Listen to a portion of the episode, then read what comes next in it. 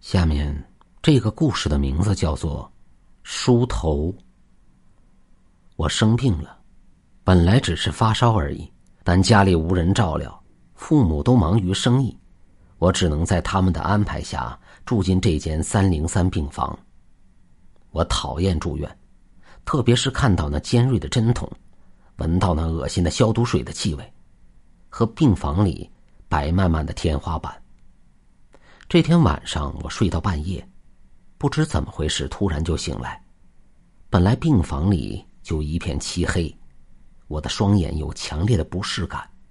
过了一会儿，我看到在我的临床，有一个女人背对着我，坐在床上，拿着一把看似木做的梳子，在不断的梳头。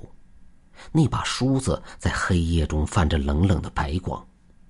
我分辨不出到底是红色还是黑色。五分钟过去了，他还在梳头，动作依旧不改变。我的心里颤抖了一下，希望这是幻觉。就这样，我坚持了很久，终于在极度不安中又睡了过去。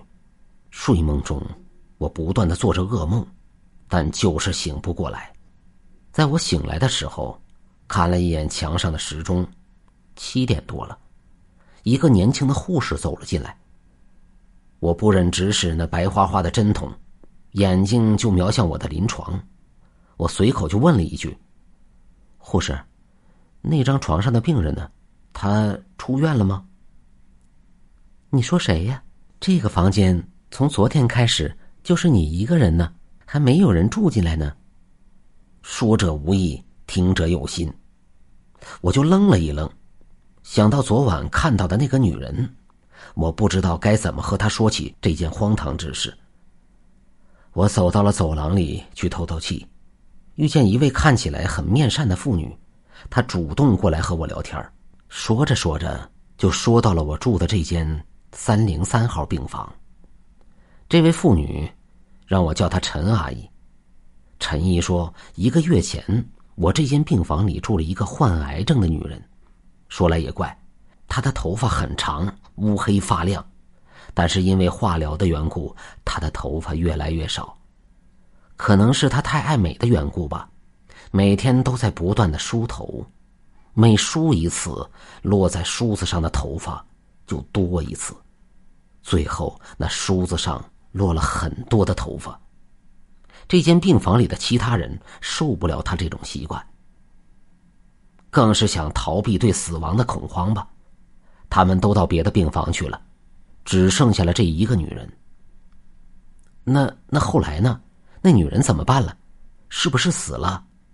我问陈毅，生怕我看到的就是这个女人。她在一天深夜和往常一样梳着头，突然整个医院的人都听到一声惨叫。等医生赶到的时候，只看到他的病房里面只有一面破碎的镜子，在一楼的草坪发现了他的尸体，说是跳楼身亡的。那，你怎么知道的？我问道。你想知道答案吗？那就再住一晚吧，明天你就会知道了。陈怡的语气很神秘，我还想问些什么，这时一个护士把我叫了过去，我回头一看。陈怡不见了。这天晚上，我想着陈怡的话，不知不觉又到了半夜，我睡不着。忽然，临床多了一个黑影，灯也突然坏了，闪一闪后就灭了。真的非常害怕，因为我看到那个黑影依然在梳头。接着，一个飘忽的声音传了过来：“你看，你的头发都乱了，来。”梳一下吧。我看到我的肢体已经不受自己控制，走到那黑影那里，拿起了他递过来的那把梳子，是血红色的。借着月光，我终于看清楚了。第二天，我看到自己的躯体躺在地上，手里拿着一把梳子，已经被染红，我的头发一缕一缕的粘在梳子上。表情呆滞。那个陈姨，原来是那女人的母亲。在女儿死的第二天，心脏病发，也死了。就在这间医院里，那个女人在镜子里看到的，又刚好是深夜。